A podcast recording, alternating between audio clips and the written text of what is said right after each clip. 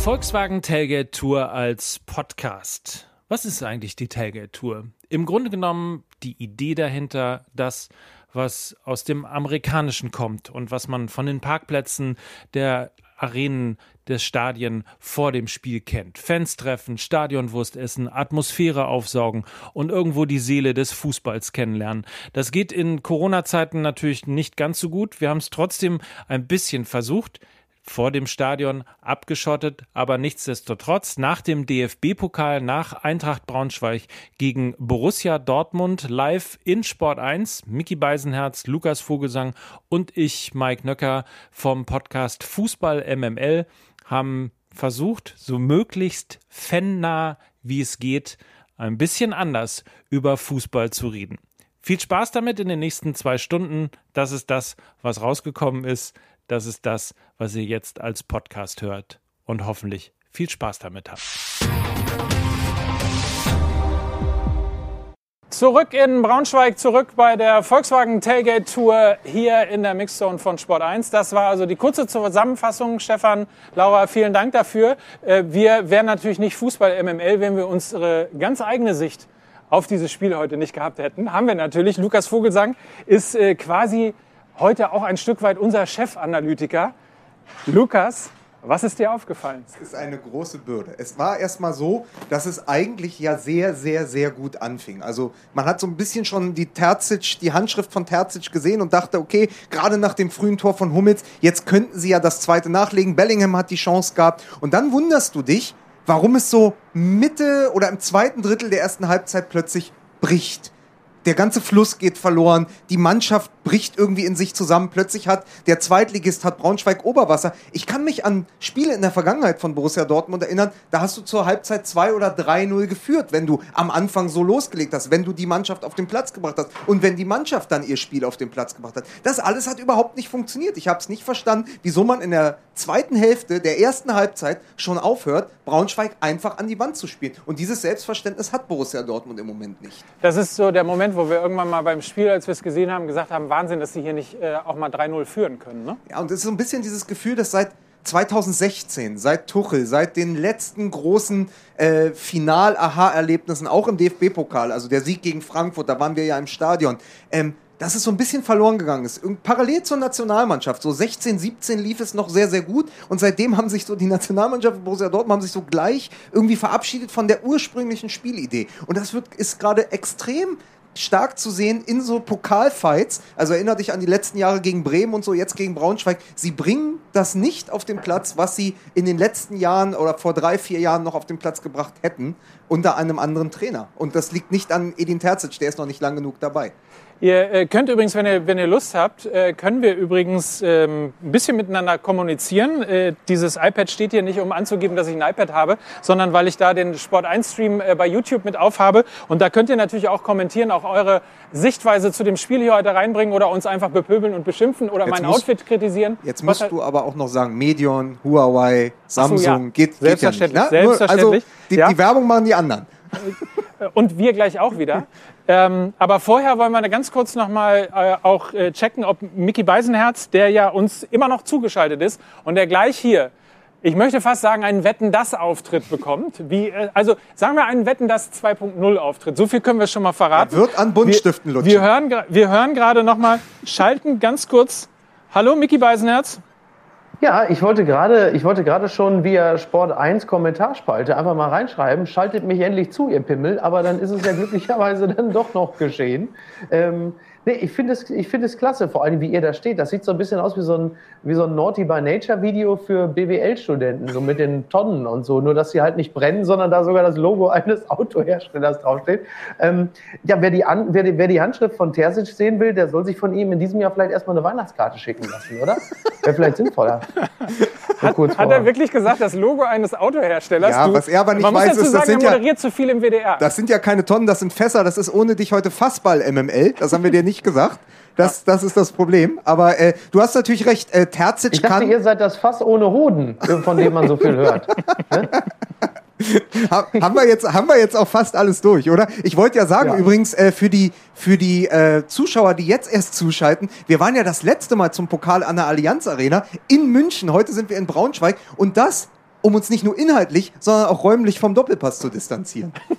So, Freunde, jetzt aber ganz schnell, ganz schnell, aber ganz schnell in die Werbung. Ich kann nur sagen, wir haben einen Monsterauftritt von Mickey Beisenherz. Da müsst ihr auf jeden Fall dranbleiben. Wir werden die 90 Minuten nochmal als Poetry Slam in 90 Sekunden zusammenfassen. Wir werden alkoholfreien Glühwein bekommen. Wir werden über das Spiel reden. Wir werden darüber reden, wo wir einfach drüber reden wollen, würde ich mal sagen. Äh, wir machen, was wir wollen und freuen uns, dass ihr dran bleibt. Bis gleich hier bei Sport 1 in der Volkswagen Tailgate Tour. So, zurück sind wir in Braunschweig. Hier ist Mixed Zone, die Volkswagen Tailgate Tour. Und auf YouTube sehe ich schon die ersten Kommentare. Zum Beispiel Lennart Klinge, der fragt, ob, äh, und er stellt es sogar als ernst gemeinte Frage, äh, ist Edin Terzic der richtige Trainer für mehr als die nächsten ein bis zwei Spiele? Eine Frage, die wir kurz mal an Lukas weitergeben. Naja, wie sagen Sie in Dortmund, er hat alles außer Bundesliga-Erfahrung. Vielleicht wäre eine Idee, so wie es die Schalker jetzt mit Hüb Stevens gemacht haben, mit ihm jetzt eben genau in den Winter gegangen zu sein und dann zu überlegen, Slaven Bilic ist frei, mit dem er ja schon in West Ham zusammengearbeitet hat, vielleicht jemand mit Erfahrung an die Seite holen und dann machen es Terzic und Bilic. Äh, Bilic übrigens auch ein Kandidat, den wir vor drei, vier Jahren schon mal auf dem Zettel hatten für den BVB. Das könnte passen. Das wäre sozusagen der kroatische äh, Van Bommel, dessen Namen ich auch schon öfter im Umfeld des BVB gehört habe als potenziellen neuen Trainer. Aber Terzic in die Saison mitnehmen, aber ihm vielleicht jemanden an die Seite geben. Also jemand wie Matthias Sammer, der es nicht nochmal machen will, aber vielleicht macht es ja Slaven Bilic. Und daran merkt man schon, wir machen das Ganze schon ein bisschen länger. Wir sind äh, nicht Fußball ML, sondern, also Mike und Lukas, sondern wir sind Fußball MML. Und da Mickey Beisenherz, unser geliebter Mickey Beisenherz, nicht einfach nur so einen schnöden Auftritt bekommen sollte, Schneiden Sie sich jetzt draußen bitte an. Meine Damen und Herren, unter tosendem, stellen Sie sich jetzt einfach tosenden Donnerwirbel, Applaus. Die Leute rasten aus hier in der Stadthalle in Hof. Hier ist er für Sie, gerade noch in der Schalte, jetzt schon reingefahren, hier ins Studio, ins Set. Und damit herzlich willkommen. Ich muss ein bisschen Starthilfe geben. Warte, so, vorsichtig und da ist er. Herzlich willkommen, ist- Mickey das ist Beisenherz, er. meine Damen und Herren. Stellen Sie sich die Eurovisionsmelodie vor. Jetzt hier in der Stadthalle in Braunschweig. Bravo. Oh, hier, nochmal, warte, warte, hier, ich mach noch. Jetzt Da rechts, unten rechts. los, was fummelt sie mir unten an den Reifen rum? Pack mich nicht. Ist das fantastisch. Was, Fantastisch. was man auch, was natürlich das große Problem ist hier mit dem Auto, es ist ein Tesla. Deswegen funktioniert, funktioniert der der nicht so gut. Das ist der Ja, Unterschied zwischen Brandenburg und Braunschweig. nicht. Vorsicht, Ne? ich gehe dir mal unten Ja, ran gerade. Ich trage dich Ah. mal hoch. Nett, dass ihr mir so ein bisschen hochhelft. Es ist Ja, wirklich, es ist fantastisch. Oder? Ja, so. So. Na, jetzt ist er so groß, jetzt ist er nahezu so groß wie in echt. Ja, mein stimmt. Freund Jetzt- Mickey jetzt- Beisenhauerz. Ja. Es ist, Wie hast du mich genannt? Mickey es ist ein bisschen Heuerz. äh, Beisenhört. Es ist ein Ja. bisschen früher wie bei, bei Shredder, also bei den äh, Hero Turtles gab es eine Figur, Ja. die hieß Crane und die war im Innern eines sehr dicken Mannes. Ja. Du, er hat es, bist jetzt auf dem Kopf, du bist jetzt sozusagen der Kopf eines Ralf Möller Brustkorbs. Ja, so, muss man sich in das etwa, vorstellen. Das stimmt, das kommt in etwa, das kommt, ja, top, super, ja, Freunde.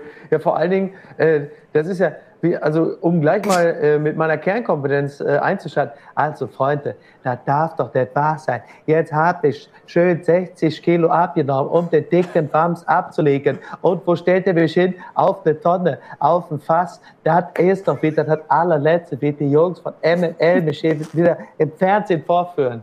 So, also schön äh, irgendwie dabei zu sein. Ist natürlich, das, also ich freue mich, dass ich zum Abschluss des Jahres noch den unwürdigsten Auftritt des Jahres bekomme. Sieht so ein bisschen aus, sie- ich sehe so ein bisschen aus wie Boris Palmer, der dann so bei hart aber fair dann zugeschaltet wird. Und wenn dann die anderen da an den Säulen stehen, meistens ja Karl Lauterbach und dann irgendwie noch drei, drei andere, dann bin ich jetzt so als der Boris Palmer dazwischen. Du bist So. auf einem Schimmel in die Pyramide geritten und trotzdem ist das der unwürdigste Auftritt deiner Fernsehkarriere. Aber, Miki, was man sagen muss, du siehst trotzdem sehr, sehr fröhlich aus. Kann das sein, weil du anders als die BVB-Profis heute vor der Wand spielen kannst? Das ist richtig. Ja. Du siehst aber, also erstens, du siehst blendend aus. Zweitens finde ich, äh, man muss das einmal dazu sagen, ähm, Ronja, unsere Regisseurin heute, hat gestern vier Stunden lang mit ihrer Familie zusammen äh, einen, einen kompletten Hof durchwühlt, um zu gucken, was man bauen kann, um dir den perfekten Auftritt hier zu ermöglichen. Ich finde, Ja. das ist unter normalen Umständen, also wären wir jetzt so eine Pro-7-Show, wäre das ein tosender Applaus jetzt, der hier Ja. passieren würde.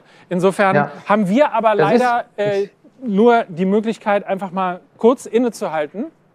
Ich sehe so ein bisschen aus wie die rumänische Variante von Nummer 5 lebt. Ja, du bist, du bist, weil du ja auch vor der Wand sitzt, du bist Wally.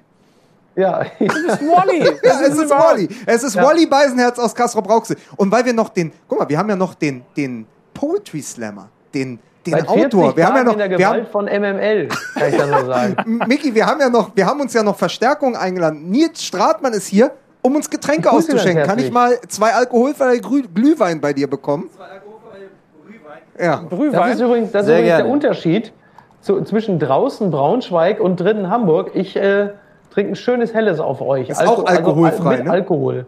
Ist al- auch alkoholfrei. Ja, Hast du voll alkoholfrei. Vicky, soll ich dir mal fürs. Gefühl auch einen hinstellen? Ich stelle mir mal fürs Gefühl auch einen hin. Mal, Und, und für, um, um ein bisschen das Gefühl auch für dieses Spiel zu bekommen, ähm, werden wir jetzt ganz kurz noch mal zu Stefan und Laura hochschalten, äh, die mittlerweile auch Trainerstimmen haben müssten und äh, auch äh, Spieler gehört haben. behalten. Wie bitte? Wie sollen es nicht ihre eigenen behalten? So. So. Imitation wie bei Beisenherz. Ihr seid schon wieder, ihr seid schon wieder voll, voll drauf. Ne? Ich werde wir. schon wieder unterbrochen, wo es nur geht. In diesem Sinne äh, schnell mal ganz schnell hoch zu Laura und äh, zu Stefan. Die Stimmen zum Spiel heute Eintracht Braunschweig gegen Borussia Dortmund jetzt mit euch. Hier, für die Stimmen zum Spiel. Rückhalt für große Träume. Der DFB-Pokal auf Sport 1. Präsentiert von Ergo.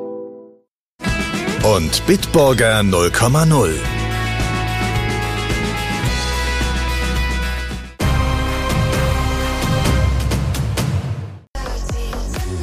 Wir melden uns zurück aus dem Stadion und sehen hier Marco Reus. Er ist in der 61. Minute eingewechselt worden mit Edin Terzic, dem Trainer von Borussia Dortmund. Für dich überraschend gewesen, dass er so spät kam? Mich hat überrascht, dass er, dass er überhaupt eingewechselt wurde und nicht von Anfang an gespielt hat. Aber im Endeffekt, ähm, nein, das war der richtige Zeitpunkt, ihn zu bringen, weil er einfach durch seine individuelle Klasse den Unterschied nochmal ausmacht. Das hat er beim, in der Vorbereitung gezeigt, beim 2-0, wo er den Körper gut reinstellt, den Ball tief auf Sancho spielt. Also hat er mit das Spiel entschieden. Ich hoffe, dass er im neuen Jahr wirklich bei 100 Prozent ist und wir den alten Marco Reus sehen, weil er einfach ein fantastischer Fußballer ist. Für den Trainer war es insgesamt das dritte Spiel an der Seitenlinie und er steht jetzt bei Jochen Stutzki. Ihr erster Sieg im Pokal. Gratulation. Ich sage, es war ein Arbeitssieg. Was sagen Sie? Ja, da stimme ich zu. Ähm, wir haben heute nicht die Sterne vom Himmel gespielt. Ähm, wir wussten, dass es schwer wird. Wir hätten es etwas einfacher haben können. Aber wichtig ist, dass das Ergebnis stimmt. Und äh, ja, das nehmen wir so mit und sind glücklich, dass wir positiv das Jahr beenden können. Sie haben uns mit äh, Tigges anfangs relativ überrascht. Sie haben ihn nach dem Spiel noch mal einen Arm genommen, auf die Schulter geklopft. Wir haben die Szene auch vorliegen. Was haben Sie ihm da gesagt? Was haben Sie ihm mitgegeben?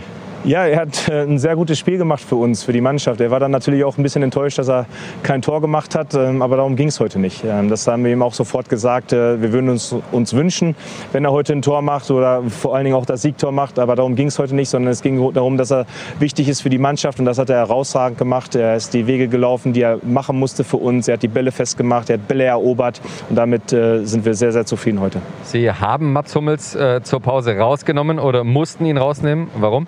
Ja, nochmals, äh, zehn Spiele in 31 Tagen, die gehen nicht spurlos an uns vorbei. Und äh, Mats hat einfach wieder muskuläre Probleme gehabt. Und dann, ähm, ja, dann ist Mats raus, dann ist Manuel Akanji rein und äh, weiter geht's. Warum tun Sie sich äh, mit viel Ballbesitz trotzdem manchmal ein bisschen arg schwer? Es ähm, ist so wie in den letzten Wochen. Also Ballbesitz ist ja das eine, aber ähm, natürlich wollen wir viel Ballbesitz haben, aber die Zonen, in denen wir den Ballbesitz haben, die interessieren uns noch viel mehr. Und äh, den Ballbesitz an der Mittellinie, der ist halt gut, der macht den Gegner müde, aber der macht den Gegner halt, äh, der tut dem Gegner nicht weh. Und uns hat halt einfach immer noch diese Leichtigkeit, diese Magie gefehlt, dann die Dinge zu Ende zu spielen. Ähm, wir hatten dann die Möglichkeit halt auch in der ersten Halbzeit schon mit Julian Brandt, mit Jude Bellingham, mit Steffen Tigges, da halt auch auf 2-0 zu stellen. Ähm, es ist uns nicht gelungen und dann halt auch in der zweiten Halbzeit ging es dann ähnlich weiter. Da hatten wir die Kontrolle dann wieder ein bisschen mehr in der Hand. Ja, da, da tun wir uns gerade noch so ein bisschen schwer, das Spiel dann halt auch besser besser zu unseren Gunsten laufen zu lassen. Jetzt gehen Sie mit einem guten Gefühl in die kurze Winterpause. Was muss passieren, dass Sie auch im Sommer noch ein gutes Gefühl haben? Was ist Ihr Saisonziel?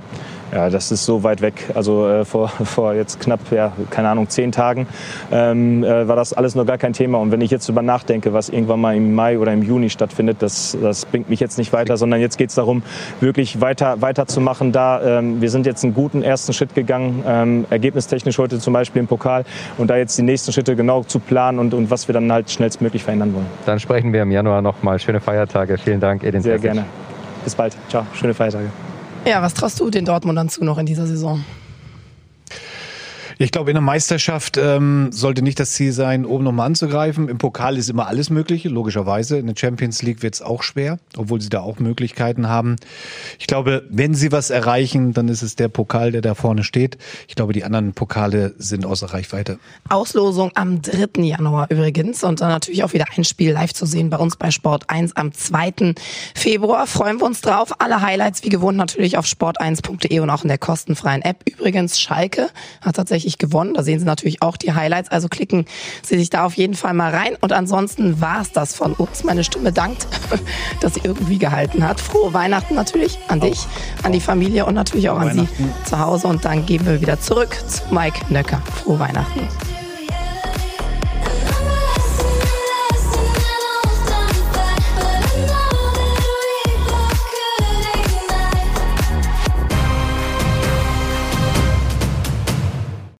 Rückhalt für große Träume. Der DFB-Pokal auf Sport 1. Präsentiert von Ergo. Und Bitburger 0,0.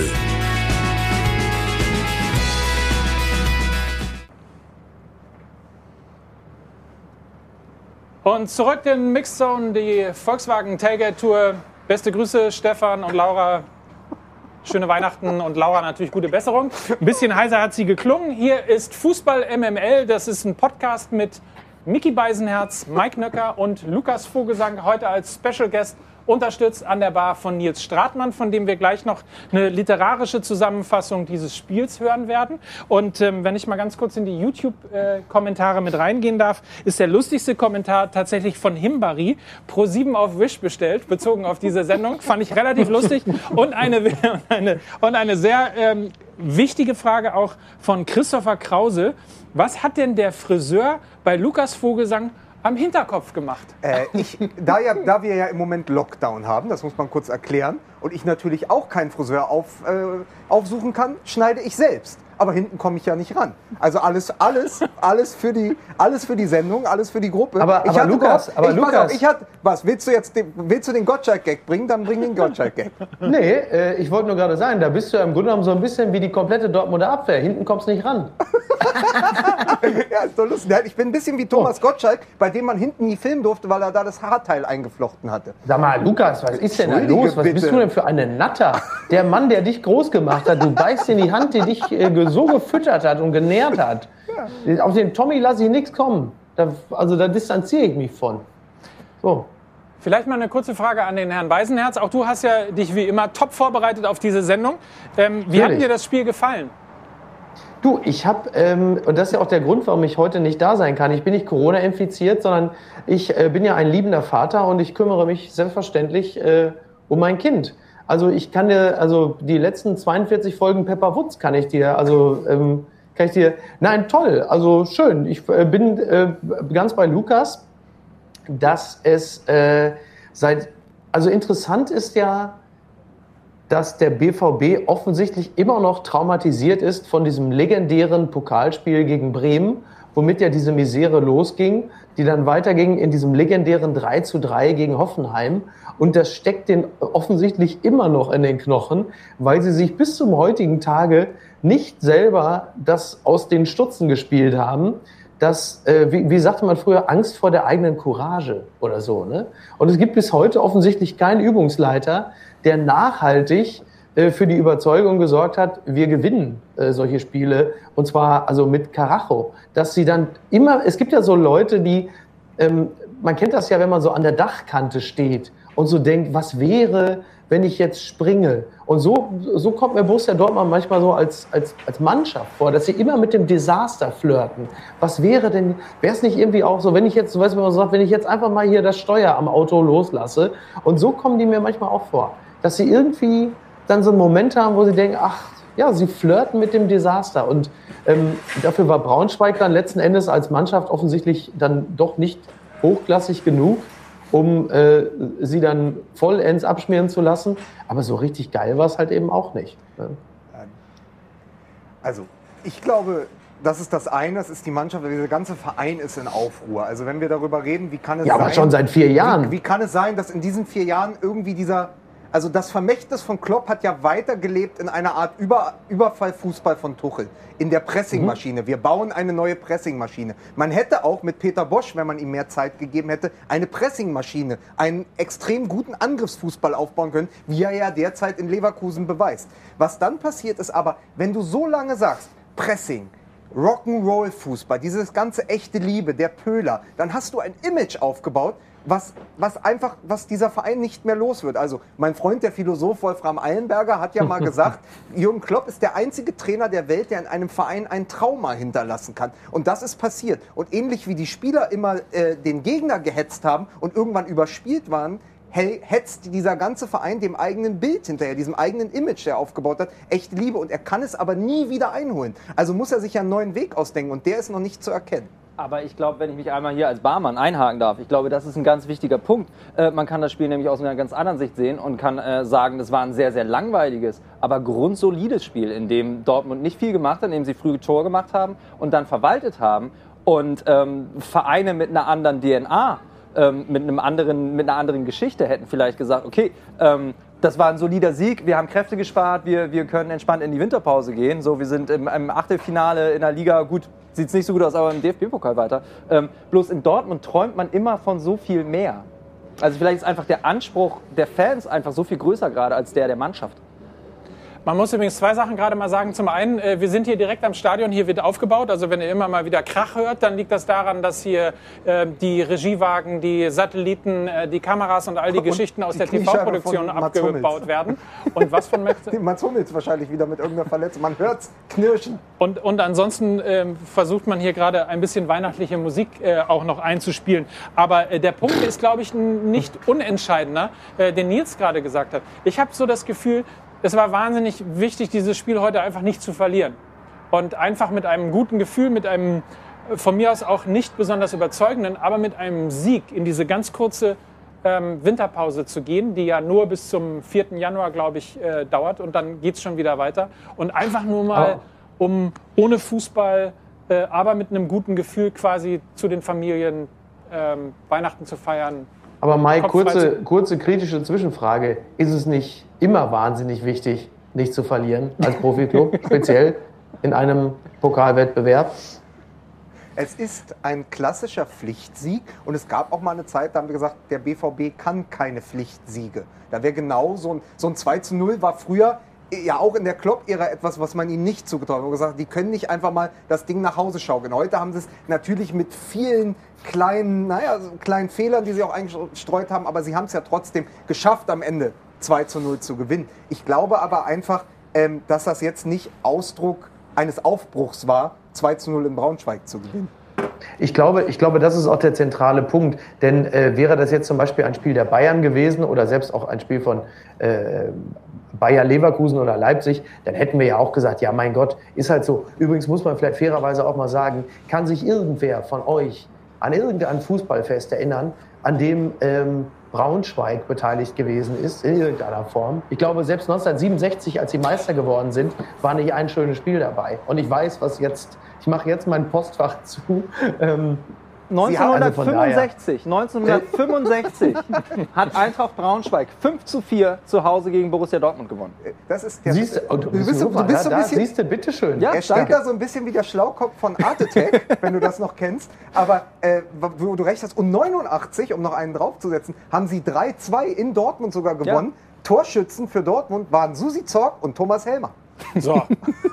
Guck mal. Ist das nicht Hat nicht Borussia Mönchengladbach auch mal so hoch gegen die gewonnen oder war das Hessen-Kassel? Diese beiden Vereine ver Ich verwechsel so, ich immer. find- find 10-0 das, oder was Micky, das ich war. find- Ich irgendwann finde es- Mitte der 80er. Ich finde es wahnsinnig nett, dass du sofort den Mantel des Schweigens über die erste Runde gehüllt hast, weil da haben sie ja hier in Braunschweig Hertha BSC 5 zu 3 oder ich habe schon wieder vergessen. Also Herthas Tore vergessen wir, aber sie haben fünf Tore gegen Hertha BSC geschossen. Das war das letzte Fußballfest, aber natürlich Siehste? unter gütiger Mithilfe einer äh, sich noch immer in der Findungsphase befindlichen Mannschaft aus Berlin.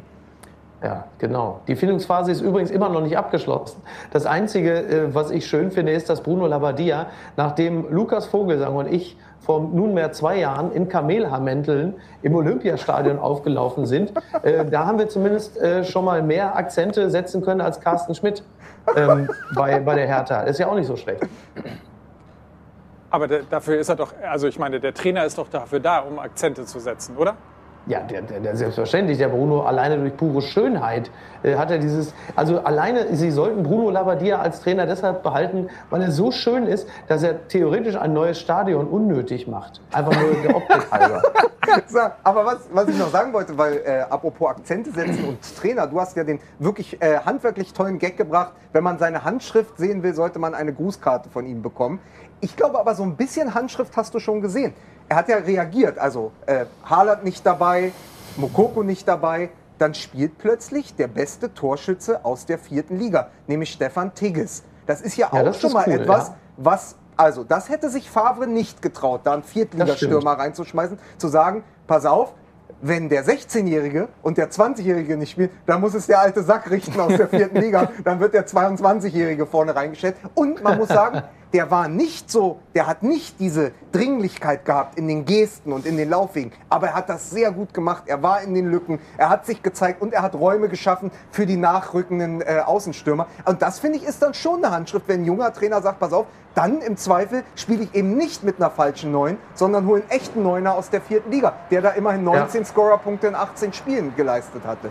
Ich sag mal, mehr R2D2-Witze über Mickey Beisenherz äh, und natürlich auch äh, weitere Analysen, Stimmen von euch bei YouTube und was uns sonst noch so einfällt in dieser Sendung, ähm, die ihr bei Wish bestellt habt. R2D2, ich bin ein Star Wars. In diesem Sinne, wir machen kurz Werbung und dann äh, gleich der große Auftritt auch von Nils Stratmann, der literarisch dieses Spiel zusammenfassen wird. Bleibt dran, bleibt bei Sport 1. Bis gleich. Mixed Zone, die Volkswagen Tailgate Tour live aus Braunschweig nach dem Spiel Eintracht Braunschweig gegen Borussia Dortmund in Sport 1. Und ähm, 2 zu 0 hat der BVB gewonnen. Wir werden natürlich gleich auch noch auf ein paar andere Spiele eingehen. Wir müssen natürlich über Schalke reden, auf jeden Fall. Sag dem Kameramann Oder? mal, der soll die Kamera mal Wir schwenken. Ich bin momentan nur zweidimensional. Man sieht mich sonst nicht. So wie deine Witze. Ist das hier, hat sich wirklich gerade R2D2 Tiefe. aus dem Off Das ist- gemeldet, weil er das kommt Gefühl das, was hat, viele Kritiker mir immer vorwerfen. Mir fehlt Tiefe. So, das ist die Geschichte, oder? Mickey Beisenherz. Äh, Für alle nochmal äh, ganz kurz, äh, die uns nicht kennen, wir sind Fußball MML. Vielen Dank an Sport 1, dass wir das hier machen dürfen. Niemand weiß irgendwas, was wir machen. Nein. Aber äh, Mickey Beisenherz ist der Sport 1 Ailton. Er ist nämlich der Kugelgrill. Das ist dein Trio mit vier. Pointen. Ich bin der Roboss. Und ihr seid, äh, ihr seid, äh, wer war es? Nick Ryder und Cody Allen. Und ich bin der Roboss. Und ich muss mal eine ganz kurze ich muss mal eine ganz kurze Frage stellen an euch da draußen, an, an uns auch. Müssen wir uns jetzt schon bei den Sport 1 Zuschauern entschuldigen, dass äh, Dart heute nicht, gespielt, nicht hier gespielt wird oder geworfen wird? Habe ich gespielt wird gesagt? Ja, Naja, tatsächlich. wir haben auch nicht, also sagen wir mal so, wir heißen ja nicht Darts MML, das Ja. hat einen Grund. Also äh, sagen wir mal, Mickey Beisenherz könnte weniger äh, Dart-Profis äh, nennen als Profis vom FSV Mainz 05. Und unsere äh, Hörer wissen, das bedeutet etwas. Doch, ich kann dir, ich kann dir, die, ich kann dir die Top 5 international nennen. Äh, der eine Dicke mit den tätowierten Unterarmen. Und Damit dann der eine? Dicke mit den tätowierten Unterarmen und der komischen Frisur. Und dann ist da noch dieser komische Dicke, der so sehr rot ist, der mit den tätowierten Unterarmen. Und dann ist noch der eine, der aussieht wie aus so einer RTL 2 Doku, der mit den tätowierten Unterarmen.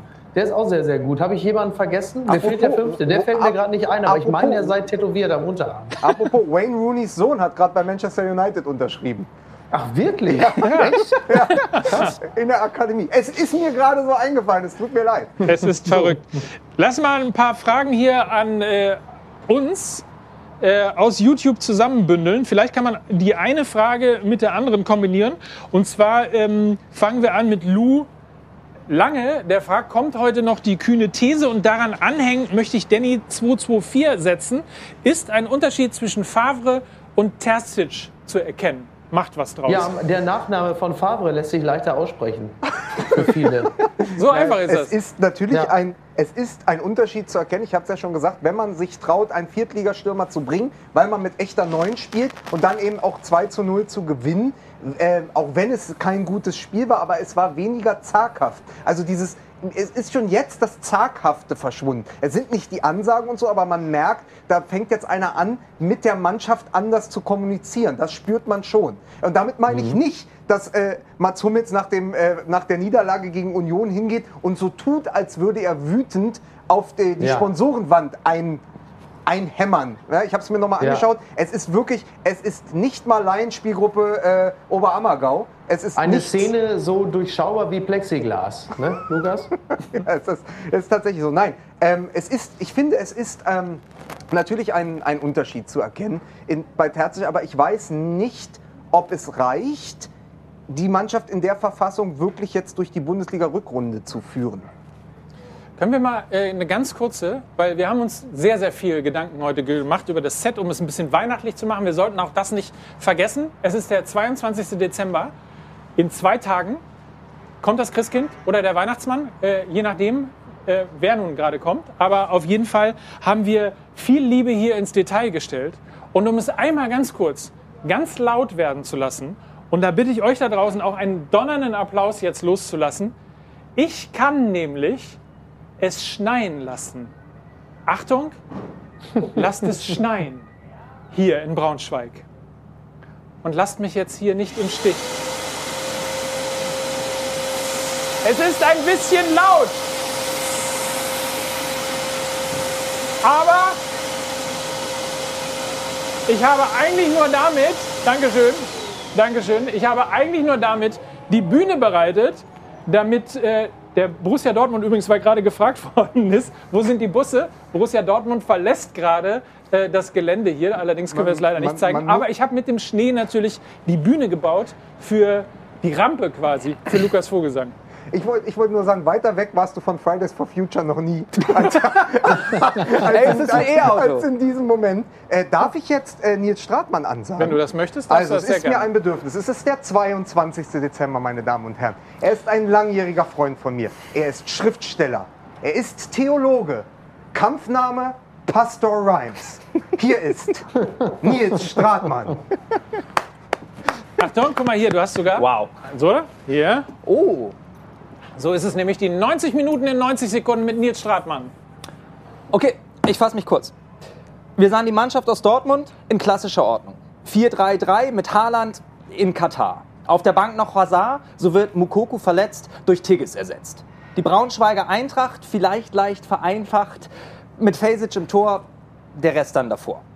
Dortmund mit Anstoß, liegt gleich mit Dampf los, scher- scharfe Bälle in die Box auf Reina oder Sancho oder Tigges mit dem Kopf.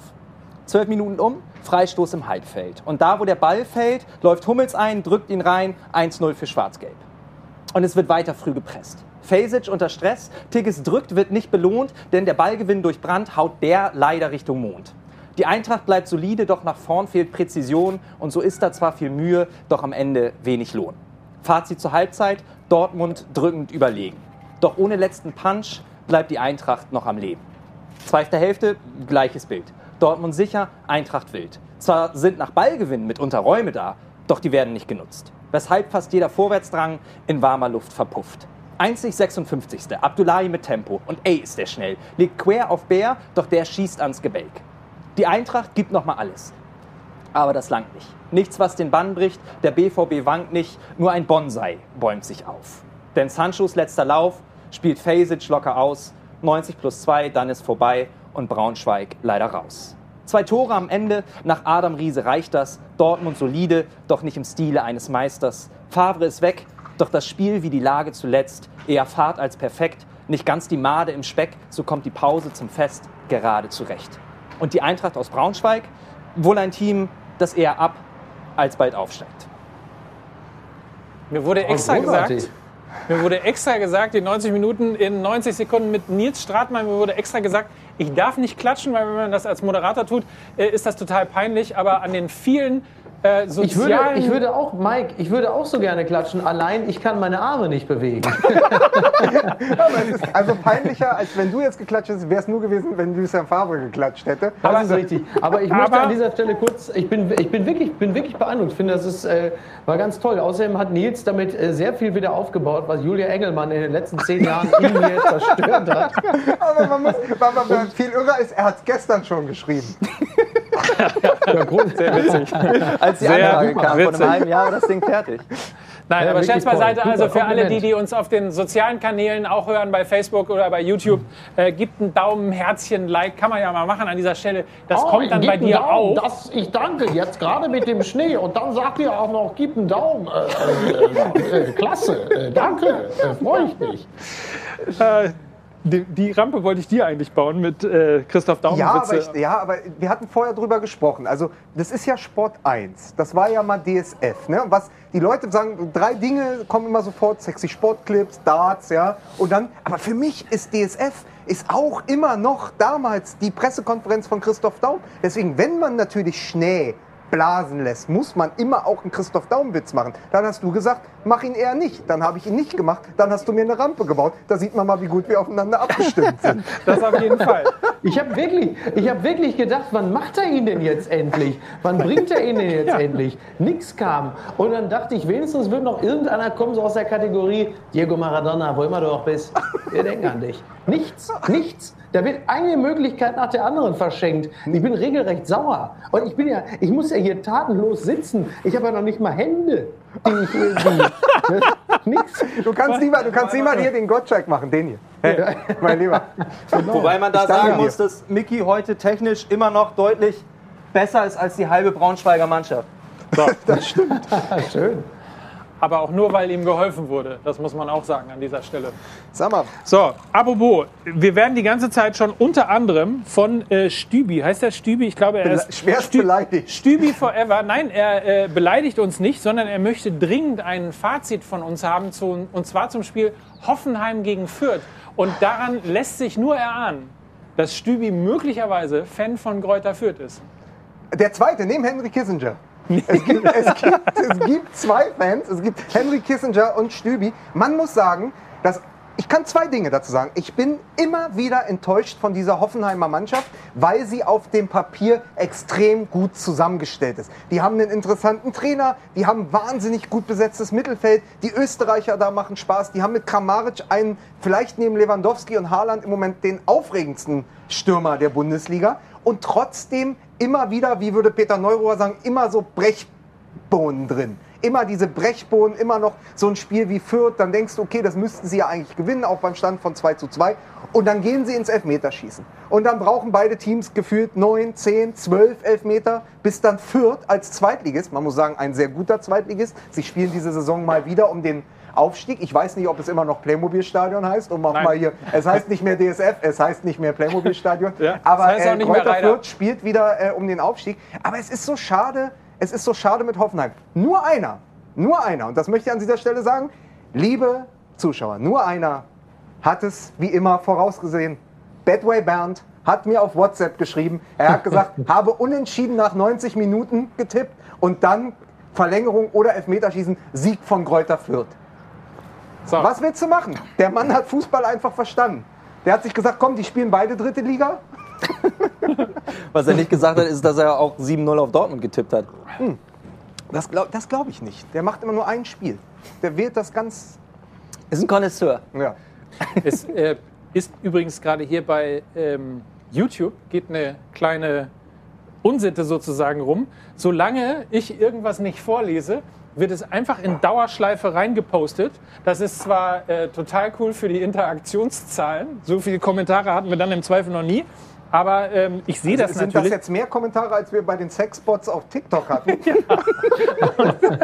Ja, wer schon weiß, vielleicht kommen ja die Sexbots auch noch gleich dazu. Je später der Abend bei Sport 1 ist, desto größer ist ja die Wahrscheinlichkeit, dass wir in eine solche Sphäre noch mit reingehen. Eine Frage nehme ich rein, und zwar von Fußballgott 03. Und dann bitte auf, diese Frage zu posten. Wäre das Spiel anders ver verlaufen mit Mukoku?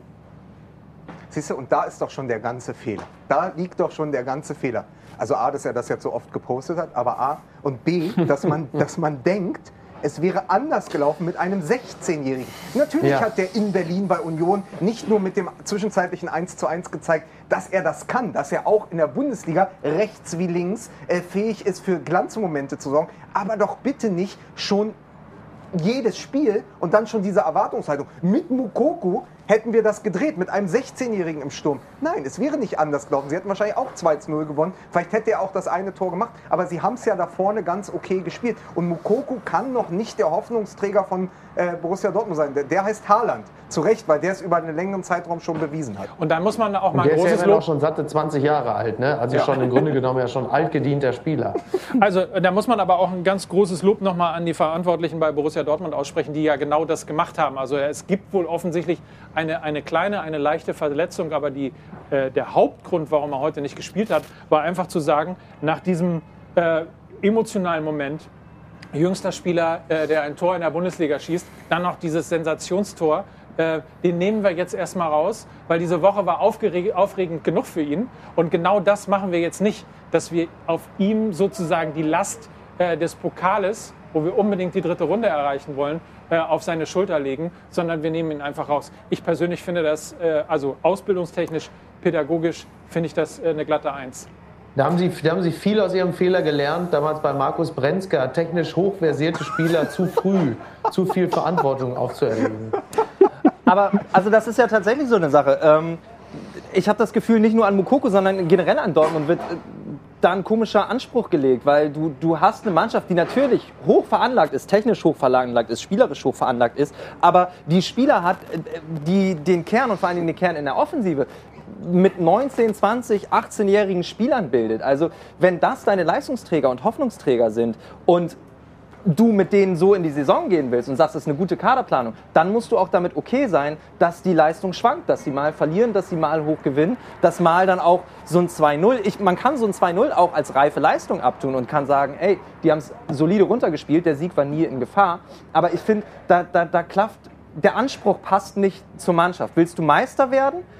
dann bräuchtest du eventuell eine andere Kaderzusammenstellung. Dann bräuchtest du eventuell ein bisschen mehr Sicherheit, ein bisschen mehr Erfahrung drinne. Und damit meine ich nicht einen Hunnels, der irgendwie als, als halb abgehalfteter Spieler von Bayern kommt. Ähm, es, ist, es ist ja nun mal auch so, Ottmar Hitzfeld hat genau das Gleiche, in anderen Worten, aber er hat genau das Gleiche gesagt.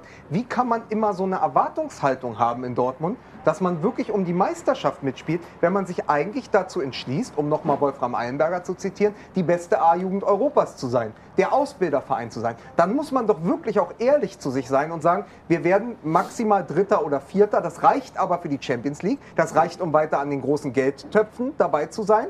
Äh, Das reicht uns dann auch. Aber diesen, man könnte den Druck von diesem Verein nehmen, indem man sagt, potenziell müssten wir um die Meisterschaft spielen. Und was die meisten vergessen und auch wir mitunter, also wir sind sehr, sehr starke Favre-Kritiker gewesen in den letzten Wochen und Monaten. Und ich finde auch zu Recht. Aber erinnert euch an die letzten Jahre von Jürgen Klopp. Der ist zwar 11 und 12 Meister geworden, 13 aber hat die Teilnahme am Champions League-Finale schon kaschiert, dass sie in diesem Jahr und in all den Jahren danach ungefähr 24, 25, 20 Punkte Rückstand hatten auf die Bayern. Das hat sich nicht geändert, aber unter Favre waren es im Schnitt nur noch 14 oder 15. Das ist ja sogar besser geworden. Nur man verklärt diese Klopp-Ära immer so und man verklärt auch diese Mannschaft, weil man heute diese sehr junge Mannschaft an dieser sehr jungen Mannschaft von damals, an Subotic mit Hummels, dem Kinderriegel. Man misst sie an der falschen Generation. Das ist nicht zu wiederholen. Also gerade auch Anlass für mich war, darüber nochmal nachzudenken, weil Sven Bender jetzt seine Karriere mit dann 32 beendet. Das war halt vor zehn Jahren eine goldene Generation. Die kriegst du nicht so wieder und die kannst du dir auch nicht in Eu- Europa zusammenkaufen. Das war ein Wo, Glücksfall. wobei, ich,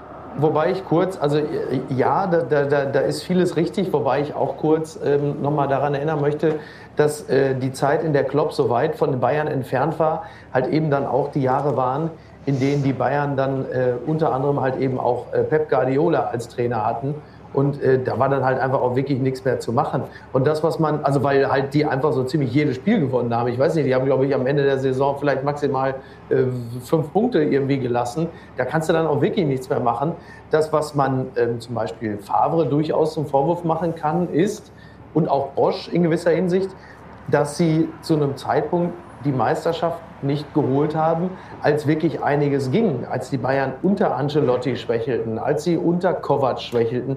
Da hätte man als Trainer äh, mit einer Mannschaft, als guter Coach durchaus etwas holen können. Das waren halt eben nicht die Jahre, in denen ähm, die Leistung von, Bayern unter Guardiola quasi wasserdicht gewesen ist. Das war, war, natürlich, war natürlich nicht möglich. Übrigens, was Bosch angeht, das hatten wir im Podcast ja auch schon mal gesagt, man hätte ihm mehr Zeit geben sollen. Also das hatten wir ja, äh, also auf diesen Gedanken, ihm mehr Zeit zu geben, haben wir damals, da sind wir auch nicht drauf gekommen. Als sie dann wirklich teilweise krachend verloren haben und wir äh, im Strahl gekotzt haben, weil der Kerl es einfach nicht begreift und die Dortmunder immer wieder ins Messer laufen. Ich glaube, auch Bosch hat mittlerweile äh, als Trainer dazu gelernt.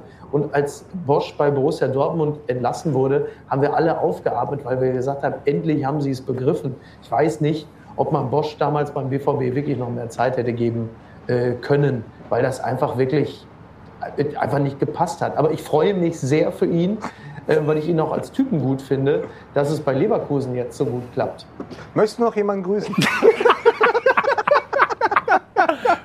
Aber Fußball MML, Monologe machen Laune. Ich wollte ganz kurz nur an dieser Stelle noch sagen, wenn wir Bosch sagen, müssen wir natürlich der guten Ordnung auch Siemens äh, und AEG und ähnliches sagen. Ich dachte, Nur, das hier, Es wird, es wird immer furchtbar. Was wolltest, was aber, wolltest du denn aber sagen, Miki, Stratmann? ich höre, was du sagst und ich bewege das im Herzen. Es ist ganz, ganz komisch, mit der, äh, mit der Seite eines elektronischen Geräts Er ist aber zu da, sprechen. er kann dich hören. ich höre, was du sagst, ich bewege das im Guckst Herzen. du mir da hinten aber, auf die Drähte, ähm, du Schwein?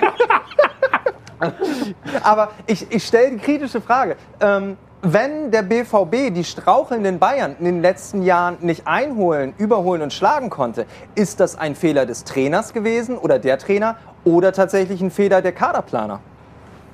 Weil sie eben auch eine Mannschaft Beides. hatten, die durchaus straucheln kann.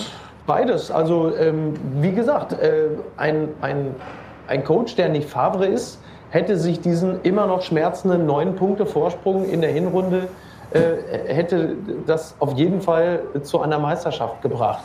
Ähm, was wir jetzt merken, zum Beispiel die Situation, in der wir uns jetzt gerade befinden, ist natürlich ein Versäumnis der Kaderplanung, wenn ähm, am Ende ein Viertligaspieler im Sturm dasteht und für uns alle unisono die beste Lösung darstellt. das ist natürlich ein Versäumnis der Kaderplanung und ich finde auch, dass man mit der Verpflichtung des eben schon angesprochenen Mats Hummels ähm, auch ein falsches Signal dahingehend gesetzt hat, als man sehr wohl nach außen hin zu verstehen gegeben hat, dass man gerne Meister würde, weil sonst holt man nicht einen erfahrenen, ich möchte nicht sagen alten Spieler für so viel Geld. Aber ist nicht auch, und das, das ist jetzt vielleicht die erste kühne These des Abends, ist es nicht auch so, dass man Spieler geholt hat, die sehr, sehr schnell sehr hoch gelobt wurden? Auch von uns, unter anderem Axel Witzel, der, wo man dachte, das könnte der Leader dieser Mannschaft sein. Ja? Der ist weit gereist, der war in Russland, der war in China und plötzlich spielt er mit einer war ich Selbstverständlichkeit. ja auch. Äh, ja gut, aber er hat da auch Fußball gespielt. Ja? Er hatte ja wenn das sein schon eine Zen- er Qualifikation ja sein, ist. Er hatte sein Zenit ja erreicht da,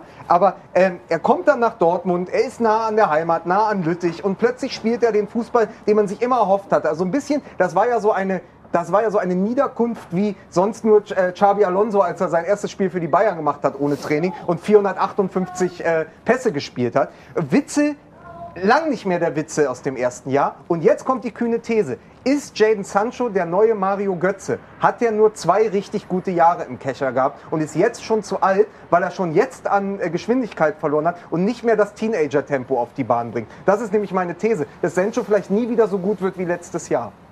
Hui. Da holst du aber jetzt mal kurz vor ja der Werbung ihm- einen raus. Ja, da hab mein ich lieber gedacht, Mann. Hätten jetzt wir mit ihm mal. schon frühzeitig den Dembele machen müssen, ne? Denn das Also- ist ja eigentlich der noch viel passendere Vergleich dann, oder? Der was? Das habe ich akustisch nicht verstanden. Dann hätten wir mit ihm ja eigentlich den Dembele machen Ach so. müssen. Dem, ja, Weil ja, das ja okay. der noch naheliegendere Vergleich wäre. ja, okay, du meinst Dembele, der auch der ähnlich funktioniert hat. Ja, okay. Also ich sag nur, da ist äh, natürlich schwer einer rausgeholt worden jetzt an dieser Stelle. Wir müssen uns, äh, das werden wir gleich auch noch tun, für den halb abgehalfterten noch bei Mats Hummels entschuldigen. Äh, wir werden über Jaden Sancho noch mal reden. Wir werden natürlich über alle Pokalspiele heute Abend und auch die, die wir morgen noch sehen werden, hier natürlich mit euch zusammen das Ganze besprechen in Mixed Zone der Volkswagen Tailgate Tour. Bleibt dran, wir sind gleich wieder da. Habt ihr schon über Favre bei Schalke im Podcast gesprochen, Lukas? Let it snow. Herrlich, oder? Man muss ein bisschen dagegen anschreien, aber wir dachten, der Effekt ist so geil. Niki müsste auch mal so langsam wieder zu uns kommen, denn hier ist Mixer und die Volkswagen Tailgate Tour. Wir sehen hier im Normalfall Niki Beisenherz, der im Moment gerade noch telefoniert. Vielen Dank. Telefoniert gerade mit seinem Agenten, sagt, kannst du bitte dafür sorgen, dass ich sowas nie wieder machen muss. Da ist er. Guck mal. Hallo. Hallo, Miki. Ja, ich bin noch da. Ja. Wir haben gerade für dich ein bisschen schneiden lassen und äh, für viele andere, die natürlich ähm, ein paar Witze weiter darüber äh, machen wollen. Und dann ähm, gehen wir mal in ein paar Sachen rein. Zum Beispiel in einen äh, äh Tweet bzw. einen Kommentar von Testo Tim, der ähm, Ist das Tim Wiese? gesagt hat, Das muss Tim Wiese sein. dass früher, er hat es nicht gesagt, aber irgendwo habe ich es gesehen, früher mehr äh, Sensation gewesen ist. Und wenn wir ganz kurz nochmal durch die Ergebnisse im DFB-Pokal heute gehen, müssen wir äh, zum Beispiel feststellen, dass der SC Paderborn den ersten FC Union Berlin äh, mit 3 zu 2 in Berlin geschlagen hat. Dynamo Dresden unterliegt SV Darmstadt 98 0 zu 3. Borussia Mönchengladbach siegt in Evels, Evelsberg äh, mit 7 zu 0. Borussia Dortmund in Braunschweig 2 zu 0. Der 1. FC Köln gewinnt gegen den VfL Osnabrück 1 zu 0. Der FC Augsburg unterliegt RB Leipzig mit 0 zu 3. Und äh, dann hatte der SSV Ulm gedacht, Mensch, knallerlos, die hauen wir locker weg. FC Schalke, aber doch verloren. Tatsächlich, Schalke gewinnt 3 zu 1 gegen Ulm. Und wir hatten eben schon drüber gesprochen, Gräuter führt, Badway Bern freut sich, äh, gewinnt im Elfmeterschießen gegen Hoffenheim. Ähm, wichtige Information: Es gab eine höhere Quote für eine Niederlage von Augsburg gegen Leipzig als für Ulm gegen Schalke. Das erzählt viel über den derzeitigen Stellenwert. Für mich ist aber, und das ist äh, als Westberliner ein großes Kompliment in Richtung Köpenick, für mich ist die größte Überraschung, dass Paderborn den Europapokalanwärter, ist ein leicht vergiftetes Lob, Urs Fischer wird sich bedanken, den Ja. Europapokalanwärter Union Berlin rausgekegelt hat. Ich glaube sogar, es war ein Heimspiel in Köpenick. Ähm, also das ist für mich die größte Überraschung, wenn man im Moment die Saison verfolgt, weil Union wirklich einen extrem guten, soliden Fußball gespielt hat bisher. Und das dachte ich, dass sie die Hürde Paderborn dann auch spielen nehmen würden. So, Ulm dachte auch, wir nehmen die Hürde Schalke.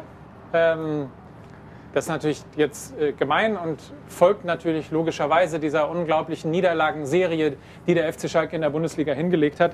Gleichwohl, wenn wir am Anfang der Sendung darüber gesprochen haben, wie wichtig es ist, mit einem Sieg, egal wie er zustande gekommen ist, äh, in die kurze Winterpause zu gehen, ähm, dann muss man sagen, Schalke 04 ähnliches Ding. Ne? Die haben natürlich deutlich besser und auch deutlich äh, souveräner gewonnen. Aber auch da ist es, glaube ich, total wichtig für den Kopf, in diese kurze Phase der Entspannung einfach auch mit einem Sieg reinzugehen. Ist ja auch in dem ganzen Jahr, sie haben jetzt seit Januar nicht mehr gewonnen in der Bundesliga. Der Pokal, der ja seine eigenen Gesetze hat, ist der einzige Wettbewerb, in dem sie gewinnen. Sie haben in der ersten Runde Schweinfurt geschlagen. Ich glaube, da hat sogar der mittlerweile suspendierte Ibisevic noch getroffen. Also da scheint alles möglich. Wenn man dann gegen Unterklassige, im Boxen würde man sagen Fallobst, ja, damit wird man natürlich weder Ulm noch Schweinfurt gerecht, aber trotzdem sind das ja klassische Aufbaugegner. Und wenn du die nicht mehr findest, weil du selbst der Aufbaugegner bist in der Bundesliga, weil du selbst 18. bist, weil du der klassische Punktelieferant für alle anderen geworden bist, dann musst du dir das bisschen Selbstvertrauen, was du noch holen kannst, im Pokal holen. Das haben sie in Schweinfurt gemacht, das ist leider verpufft. Ich bin mal gespannt, ob das jetzt nochmal so eine Initialzündung war in diesen zwei Spielen unter ähm, Hüb Stevens. In Bielefeld hat es überhaupt nicht funktioniert. Da stand die Null auf der falschen Seite. Aber jetzt 3, 3 zu 1 gegen Ulm, zwei Tore von Benito Raman. Vielleicht ist das nochmal so ein Ding, was man mitnimmt in den Januar und sagt, mit dem neuen Trainer, darauf lässt sich aufbauen. Und man muss ja mal das Kind des Ruhrgebiets, Micky Beisenherz, fragen. Aus Castrop-Rauxel kommt er. Er ist zwar, wie man schon auch an dieser Konstruktion äh, sehen kann, er ist schwarz-gelber. Insofern passt das hier alles farblich auf jeden Fall. Aber hattest du manchmal, hattest du manchmal den Moment des Mitleids mit dem FC Schalke? Äh, tut mir leid, über Ulm rede ich seit der Jerks-Folge nur noch ungern.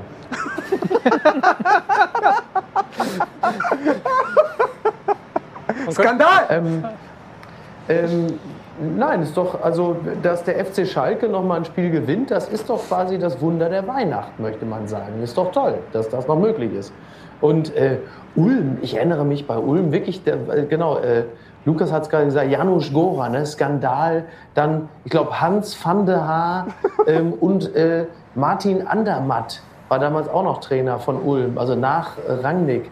Das War- ist eine tolle Mannschaft. An die erinnere ich mich gerne. Die hatten Gardena vorne als Trikotsponsor. Das waren noch Zeiten, speziell wo jetzt eigentlich der andere Club in der Regel kalt abgeduscht wird.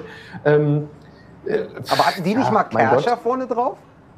Ja, nee, Gardena. Nee, Gardena Schalke. war das. Schalke hatte doch Wirklich? Kerscher vorne Ach. Schalke Kercher. hatte Kercher. Ja, Kercher. ja, Schalke hatte Kercher, Kercher. Kerscher. Es ist aber berlinerisch, das darf ich. Ja. Und ab jetzt, Ja. ab jetzt bist du freiwillig. so, ich habe mich ja zurückgehalten. Ab jetzt bist du freiwillig, Mike Knacker. Du meinst bei jedem Freiwillig. den ich mache, Hat Mike jetzt die Springerstiefel an oder was ist da? Was? Ähm, hat Mike wieder die Springerstiefel an oder wieso meinst du das mit dem Freiwild? Nein, ich bin, ich, bin, ich bin schon hart kritisiert worden. Ich bin schon hart kritisiert worden in den sozialen Medien dafür, dass ich heute die Hose äh, meines Sohnes nicht anhabe. Ich habe keine Stiefel an. Ich habe mich einfach ganz normal angezogen und dachte, ich bin so Ja. ein bisschen. Ich wollte, ich wollte ein Moderator des Volkes auch mal sein. Einfach einer Ja, aber von warum euch. ziehst du denn dann keine weißen Sneaker an? Wie willst du denn das jemals zur ARD schaffen auf die Art? Jetzt, jetzt mal ähm, eine andere, andere Geschichte. Jetzt haben die ja, Ja. Die, die Schalker sind kurz davor, diesen Tasmania-Rekord in der Bundesliga zu egalisieren. Sie stehen Ja. aber im Pokal in der dritten Runde. Kann das Verrückte passieren, dass sie im. Pokal. Ey, ich habe es versucht. Meine, kühne, meine zweite kühne These wäre gewesen: Der Pokal ist der Wettbewerb von Schalke. Sie steigen ab, kommen aber ins Finale, so wie Kaiserslautern damals. Ah, So. ja, und Ka- genau, Kaiserslautern gegen Karlsruhe damals, ja, das stimmt. Wer hat das, äh, Ähm, wer hat das Siegtor geschossen per Freistoß? Äh, für Kaiserslautern? Ja. Post von? Dum, dum, Wagner. Ja, Martin Wagner. Ja, genau. Krass. So. Post von Wagner. So, so. und jetzt, meine Damen und Herren, liebe Kinder, jetzt kommt der große Olaf Reich-Moment hier in Mixed Zone der Volkswagen Tailgate Tour. Ich soll Mickey Beisenherz triggern. Das mache ich natürlich besonders gerne mit folgendem Satz. Der Uli kommt aus Ulm. Der, der Uli kommt aus Ulm. Furchtbar. Bitte. Bitte, ich freue mich, dass ich, dass ich auch noch mal endlich mal zu Wort komme. Ja?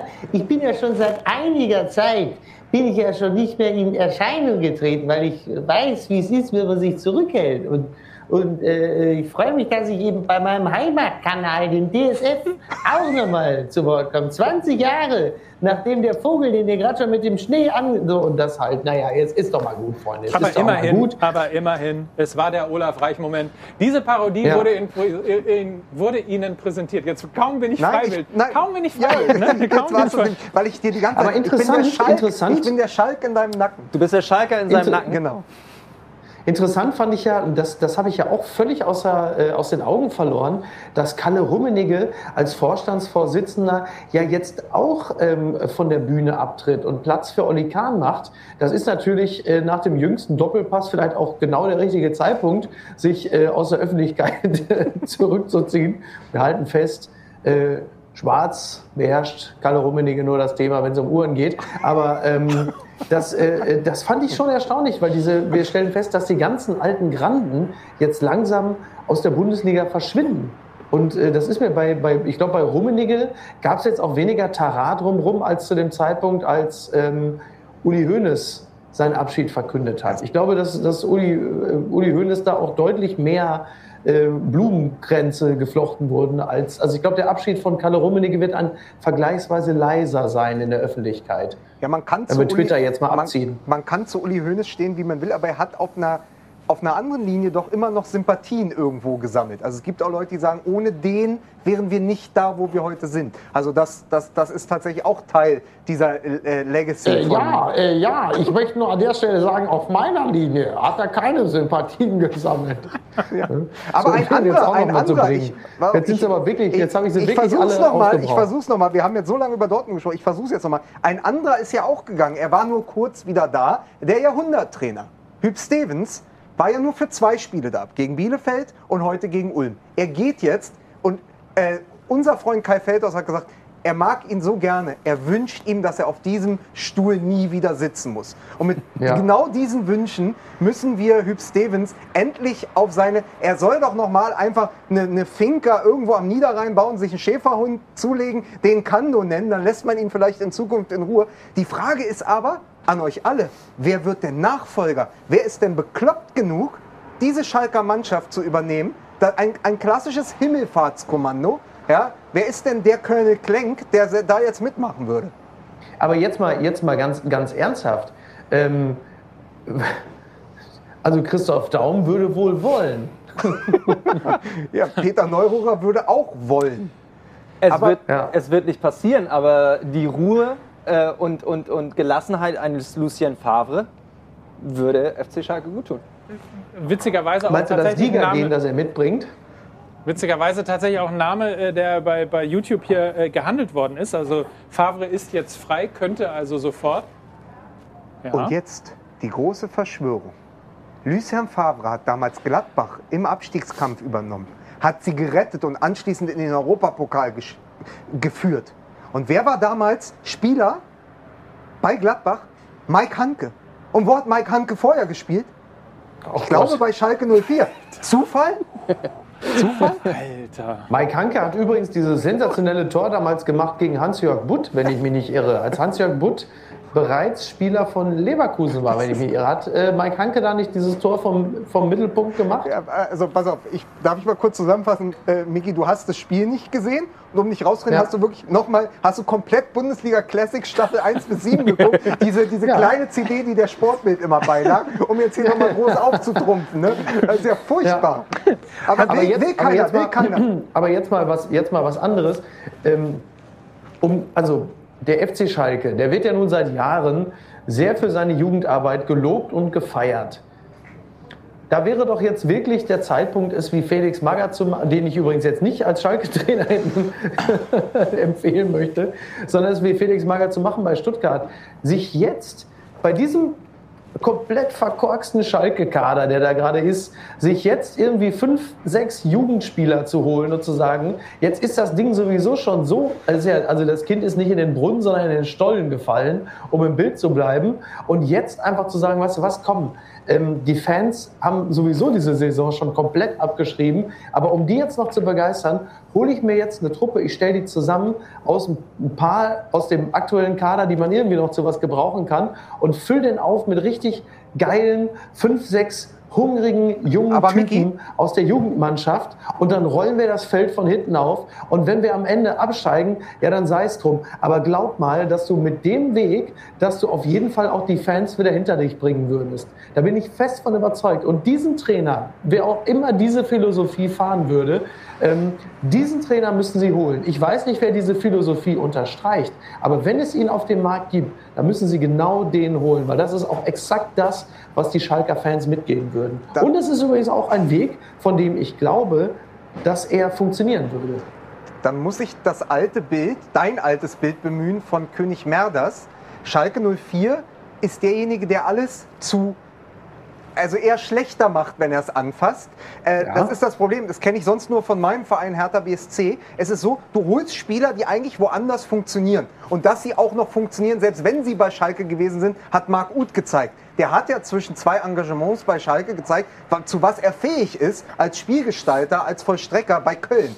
Äh, Benito Raman hat heute zweimal getroffen. Der war in Düsseldorf, der war in Düsseldorf ein Star. Der hat bei Schalke noch nicht das gezeigt, was er in Düsseldorf gezeigt hat. Ich glaube auch, dass Suat Serdar an einem anderen Ort als Schalke besser funktionieren wird, weil es einfach am Umfeld liegt. Es liegt am Verein Ja. selbst. Du kannst da gerade reinwerfen, wen du willst. Du könntest aber auch jeden rausnehmen aus dieser Mannschaft und gesondert in einer anderen Mannschaft packen, wo er, wo er ja dann sozusagen nicht Teil dieser Mannschaft ist, sondern für sich funktioniert mit einem funktionierenden Kollektiv. Und dann würde das, das würde klappen, das würde gehen. So geht es leider nicht. Und da, ich weiß nicht, welcher Trainer das übernehmen will. Die Frage ist ja, Ja. wenn ich mal, also es gibt ein paar ähm, Namen, die hier gehandelt werden bei YouTube. Ähm, Jus Lokai beispielsweise ist Ach, auch bitte. wieder, ja, es ist aber auch wieder diese Rettergeschichte. Ne? Das ist auch das, was äh, Favre äh, ja auch mitbringt, ähm, mit der Statistik eben beispielsweise Borussia Mönchengladbach gerettet zu haben. In diesem Fall äh, sind es vier andere Vereine, unter anderem der FC Augsburg. Ähm, so, das ist die eine Kategorie, also quasi das, wo man früher immer Neururer gerufen hat. Und die andere Kategorie ist ja ähm, die Kategorie Rangnick. Also derjenige, Ja. der auch den ganzen Verein mal von vorn, also der sich sozusagen alle Macht an sich reißt um einfach jeden Stein umzudrehen, nicht nur den kurzfristigen Erfolg in der Mannschaft zu suchen, sondern eigentlich was völlig Neues aufbaut. aber es ist ja ein Name, steht ja ganz oben. Und da gab es natürlich schon auf Twitter tausend Witze. Äh, Schalkes Fans sind zornig, der Trainer ist zorniger. Äh, das Ja, ist bitte. ja ein Trainer, der immer wieder als Name fällt. Der war Ja. Trainer in Stuttgart, der war, glaube ich, auch Trainer in Leipzig. War zweite Liga Leipzig. Leipzig, ja, und ja. Da habe ich nur das Problem, wenn du wirklich sagst, du willst den Weg mit den jungen Spielern gehen, ist das nicht der Zorniger, der auch so ein Überfallfußball gespielt hat, ohne defensive Absicherung, der ihm komplett um die Ohren geflogen ist. Und als der junge Timo Werner dann mal ein Tor bejubelt hat, hat er ihn direkt in Achtung gestellt und hat ihn auf die Bank oder auf die Tribüne verbannt. Also der ist ja auch nicht unbelastet als Name. Und Ja, ich ja. weiß nicht, ob man sich mit Zorniger nicht den nächsten Krach ins Haus holt. Ja, ich glaube, das ist, dafür ist die Person auch wirklich zu kippelig, äh, als man äh, dieses Wagnis jetzt da eingehen sollte Sagt der oder Mann auf wollen dem würde. Grill. Kippelig, meinst du? Vielen Dank! Vielen Dank. Ich wollte es übrigens mal schneiden lassen. Hier wurde gerade gerufen, geile Show. Ich dachte, ich lasse es mal schneiden. Geht das hier an dieser Stelle? Ganz hübsch, ne? Warte mal. So. Du siehst super aus, Micky. Ich kann mich nicht wehren.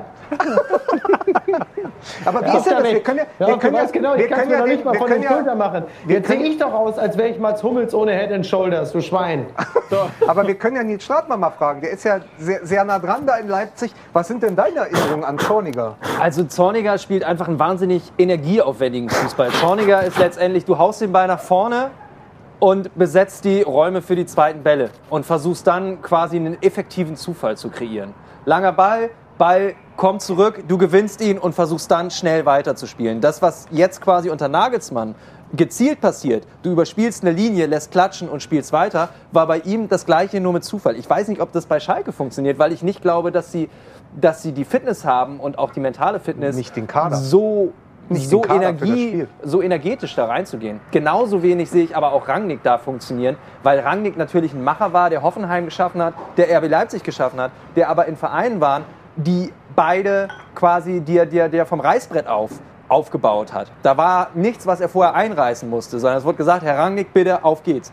Bei Schalke ist da ja eine, eine, eine riesen Tradition, eine riesen Vita, die er mitschleppt und die er erstmal kaputt machen müsste. Und dann ist eine riesige Fallhöhe da. Bei Hoffenheim und Leipzig gab es keine Fallhöhe. Und vor dem Hintergrund glaube ich, A, dass Rangnick das nicht machen wird und B, würde er, glaube ich, keinen Erfolg haben damit. Ja, und vor allen Dingen, also die, die, die Schalke hat viel Vita, aber wenig Geld. Bei den anderen ist es halt umgekehrt. Die haben nicht mal mehr ein blöd. Das ist auch aufgebraucht. Du hast mir übrigens eine 1A-Rampe kaputt gemacht. Ich wollte von Zorniger, ich wollte dich quasi den Social Media, der Social Media Meute zum Fraß äh, vorwerfen und sagen, apropos Zorniger, das ist übrigens unser theologischer Beistand, der auch Stadionsprecher bei den U-Mannschaften von RB Leipzig ist, so um, um dich mal richtig, um dich mal richtig Ja, sympathisch zu um, machen. Ne? um, um, wenn wir eh schon über Gazprom Schalke reden, um ein russisches Sprichwort zu bemühen, zwei Dumme, ein Kopf.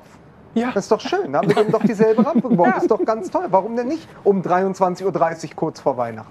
Und wir müssen ja auch noch über RB Leipzig reden, die heute in Augsburg sehr souverän gespielt haben, das überhaupt schon äh, die ganze Saison über tun mit leichten Anfangsschwierigkeiten, aber seitdem sich super eingespielt haben und äh, dementsprechend natürlich mit der Leistung, ich meine, das nach der zweiten Runde zu sagen, ist jetzt A, ein bisschen kühn. Das aber über RB Leipzig zu sagen, ist jetzt irgendwie auch keine Expertenleistung. Natürlich ein Titelanwärter, ohne Frage, auf den DFB-Pokal. Ja, mittlerweile für mich nicht mal mehr Geheimfavorit, auch kein Überraschungsfavorit. Ich finde, Leipzig hat einen sehr breiten Kader, hat vor allen Dingen einen sehr variablen Kader. Auf jeder Position sind sie sehr gut gleichwertig besetzt. Gleichzeitig haben viele Spieler unterschiedliche Fähigkeiten. Sie, können, sie haben Kopfballspieler, sie können aus der zweiten Reihe schießen, sie, sie strahlen quasi aus jedem, jedem Raum im ersten Drittel Gefahr aus.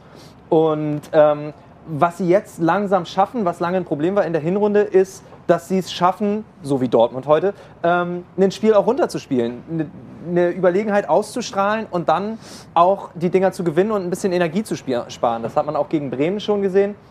Und das hat aber davor in den Spielen gefehlt. Gegen Bayern ähm, haben sie Körner gelassen, gegen Menu dann, das waren so, also das waren die Spiele am Ende dieser, dieser Reihe, wo sie wo es immer gegen Ende noch mal eng wurde. Und das hat unheimlich viel Energie gekostet, unheimlich viel Kraft gekostet. Wenn sie es schaffen, weiter 1-0, 2-0 ihre Spiele zu gewinnen und dann nichts mehr anbrennen zu lassen. Und wenn dann den Leimer, der fantastisch gespielt hat vor seiner Verletzung, und wenn den Klostermann auch zurückkommt, dann glaube ich, dass für RB Leipzig ganz, ganz viel drin ist. Fassen wir mal zusammen. Sie haben trotz äh, der fünf Gegentore in Manchester die Champions League Vorrunde überstanden und sind mittlerweile auch, nicht nur wegen des Halbfinaleinzugs in Lissabon, eine europäische Nummer. Also die werden ernst genommen. Also das, das ist tatsächlich etwas, wie man Leipzig wahrnimmt in Europa. Dann sind sie, glaube ich, jetzt auch nach diesem 2 zu 1 Sieg von den Bayern gegen Leverkusen der einzig echte Bayern-Verfolger diese Saison und sie sind im Pokal in der dritten Runde. Und sie können in allen Wettbewerben weit kommen.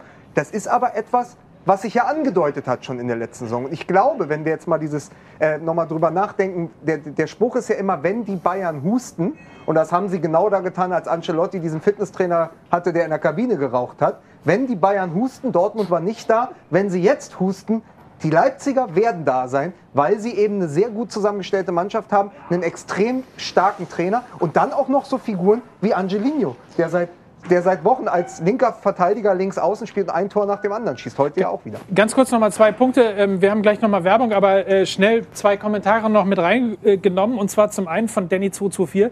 Äh, Leipzig ist seit fast zwei Jahren besser als der BVB. Und äh, ebenfalls eine ne spannende These. Und zwar von Lucius. Ähm, Leipzig hätte, Imagine Leipzig hätte Haaland bekommen. Interessante. Das ist, und da sind wir wieder bei der Personale äh, Choboschlei.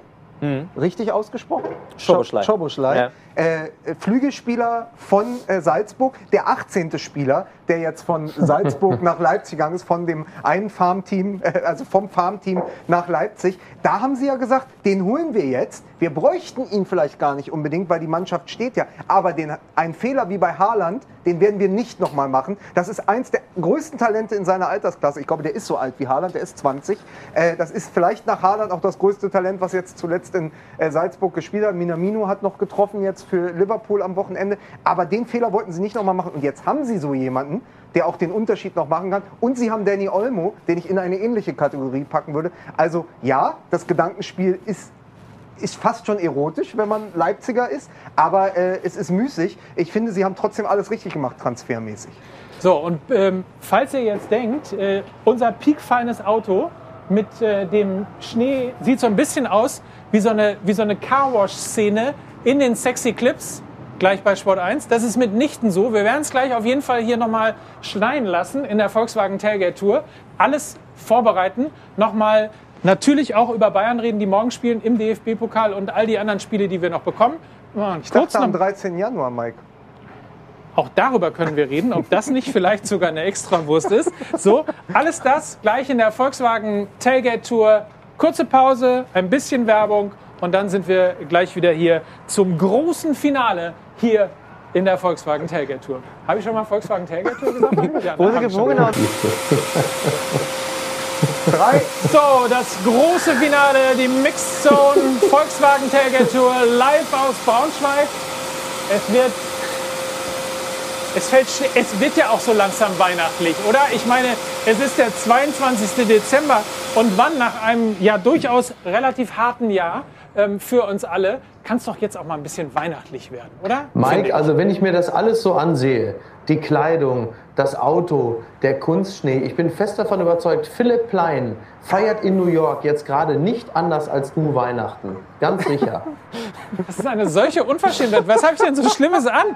Ich habe eine Jeans an, ein Sweatshirt und eine Bomberjacke. hast du deine, hast Mike, du dein, Mike hast du es, deine ist, es, ist Klamotten? eher, es ist eher so ein Image, was sich verfestigt, was teilweise von aktuellen Bildern gar nicht mehr unterfüttert wird. Ja. Aber es braucht teilweise Jahre oder Jahrzehnte, gegen diesen Ruf dann auch anzustylen. Miki, jetzt lass den, ich Mike, lass den. Mike in Ruhe, der kauft seine Klamotten bei eBay Kleinanzeigen. Wenn, wenn, wenn gehe ich in einen Laden und schreie 15 MML und bekomme das hier dafür. Also so ich viel. das. Dankeschön. Übrigens, so Mike, viel ist ich natürlich finde das, ja, ich find das ja honorig und toll, dass ihr da ein Auto aus Wolfsburg da so dekorativ stehen habt. Aber ich selber, ich brauche sowas natürlich nicht. Ich habe ja bereits die Rollen unter mir. Ich bin ja der, ich bin ja der Smart unter den mal, Fernsehmoderatoren. du hast hier einen Ja? Top, einen Top Das ist- Offroader unter Smart, dir. Das ist Ja. Smart TV. Äh, wollen wir, Ja. wollen wir äh, Leipzig noch abbinden? Ja, auf jeden Fall. Das wollen wir. Nietz Stratmann haben wir ja schon gesagt, kommt ja aus Leipzig.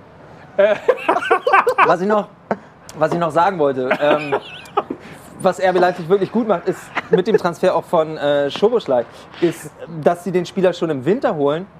Was sie, glaube ich, auch mit Olmo schon gemacht haben, mit Du vielen anderen, mit Heizenberg, damals auch noch, was diese Rasenballsport Leipzig. Gott, oh Gott. Was sie, was sie sehr, sehr gut machen, ist, dass sie gerne Spieler schon im Winter holen, nicht nur um die vom Markt zu nehmen und für sich zu gewinnen, sondern äh, dass es darum geht, die Spieler zu holen, ein halbes Jahr die ohne Druck eingewöhnen zu lassen an das System, an die Geschwindigkeit gewöhnen zu lassen, sodass sie dann, so wie es Olmo auch getan hat, der fantastisch jetzt in der neuen Saison funktioniert, während er in der Rückrunde hat man gesagt, oh, schlechter Transfer oder so. Nein, er hat sich einfach eingewöhnt in der Rückrunde, konnte, konnte Erfahrung sammeln, konnte die Stadt, äh, die Leute, das, das, das, das Spiel kennenlernen Sich und auch hat dann an die Mode von Julian Nagelsmann sich an die gewöhnt. Mode von, von, von Julian Nagelsmann gewöhnt Bin ich und da hat dann so? super Ist das auch wieder meine Schuld? Überhaupt nicht, nein. Gut. Ich bin fertig, das war's. Nein, ich, ich, es, ist, Ja. es, ist, es ist ein sehr guter Punkt, weil es ja auch funktioniert. Es ist ja Teil der ganzen RB Leipzig-Strategie, die oft in der Kritik steht, aber ja doch als Gesamtidee funktioniert. Wollen wir ganz kurz noch mal auf die Spiele morgen gucken? Ich glaube, die Bayern spielen. Ah nee, wieso spielen denn die Bayern gar nicht morgen? Das haben die sich doch juristisch erklagt. Das ist doch das, ist doch das, das, ist doch das Vermächtnis von hier. Äh, Uli aus Ulm, das ist eine Extrawurst. Bitte. Ja, Jetzt habe ich Ja, die komm. Extrawurst schon und dann kommt nichts. Das ist ja, das ist ja Es ist, ja, es ist doch völlig klar. Es ist, ein, ist doch selbstverständlich. Ja, der Weihnachtsmann war noch nie, der Nikolaus war noch nie ein Osterhase. Bitte. Und das haben wir uns erkämpft und jetzt machen wir das schön. Und dann ist auch für die Bayern-Fans, die haben ein schwieriges Jahr gehabt. Ja, bitte, konnten nicht in der Allianz Arena sein und mit uns das Triple feiern. Jetzt wollen sie was Schönes haben. Wir wollten einfach warten, bis die Bayern-Fans, weil die sind in Gruppe 1 mit den Impfungen, dass die Bayern-Fans, weil die sind systemrelevant, alle durchgeimpft sind, dass sie zum Start des Pokalspiels, dass sie alle durchgeimpft sind und dann feiern wir ganz schön in der Allianz Arena das Spiel. Bitte. Ja, So. Und wir scheinen. zufrieden? Ja, sehr. Vielen Dank. Mickey Beisenherz, einen riesen donnernden Applaus hier im ausverkauften Haus in Ich weiß nur, Braunschweig. als, äh, ich weiß nur, das letzte Mal, als die Bayern eine Pokal-Extrawurst bekommen haben, ist nicht gar nicht so lange her. Und da mussten wir dann Düren spüren. Ja. Vor der völlig, äh, völlig leeren Allianz Arena saßen wir, saßen wir in Klappstühlen. Wie, wie die Camper damals auf RTL saßen wir da, weil auch dieses Spiel, und das war wirklich, das war die Vereinsamung im TV. Es war ein Spiel. Es war sonst nicht so. Die Bayern, sozusagen, die Bayern spielen ihren ganz eigenen Pokal. Die Bayern spielt immer anders als die anderen und immer nach den anderen. Und natürlich gab es da auch, ich erinnere mich an Rudi Völler, der direkt was gesagt hat, er hat gesagt, wieso spielen wir da nicht an einem anderen Tag? Wir haben auch eine Mehrfachbelastung mit der Europa League und so. Aber es sind, äh, es sind die Bayern, es ist schwerlich zu erklären. Ähm, sie machen ihre eigenen Gesetze. So Leute, um es jetzt ein bisschen besinnlich zu machen und weil ja unsere Sendung auch die eigenen Gesetze hat und weil Pyrotechnik ist kein Verbrechen. Ach, das ist aber schön. Ne? Und Ja. weil wir da draußen, weil wir ja vielleicht die einzigen sind, die es hier ein bisschen weihnachtlich machen können, weil wir in diesem Jahr an Silvester nicht knallen können, äh, wollte ich einfach so, dachte ich, zum, All, zum Abschluss dieses Jahres, dieses Fußballjahres, machen wir es uns noch ein bisschen hübsch, noch ein bisschen schön, noch ein bisschen weihnachtlich. Miki Beisenherz, vielen, vielen Dank. Schön, dass du da warst. Allen da Ja, draußen natürlich vielen Dank. Vielen Dank an Sport 1, dass sie uns das machen lassen. Ich weiß zwar immer nicht warum, aber nichtsdestotrotz, es macht großen Spaß. Lukas Vogelsang, danke. Nils Stratmann, äh, wir haben äh, furchtbare Rants gerade bekommen, Es ist aber nicht schlimm. Ich sage es mit Kalle Rummenigge, wir sind ein Verein gegen Rassismus und Pyrotechnik. so, in diesem Fall danke an alle, danke da draußen, habt schöne Weihnachten. Das war Fußball MML in der Volkswagen Tailgate Tour. Wir sehen uns wieder im Februar. Bis dann. Vielen Dank Gutes auch an neues Mike Jahr. Nöcker natürlich. Guten Rutsch. Danke.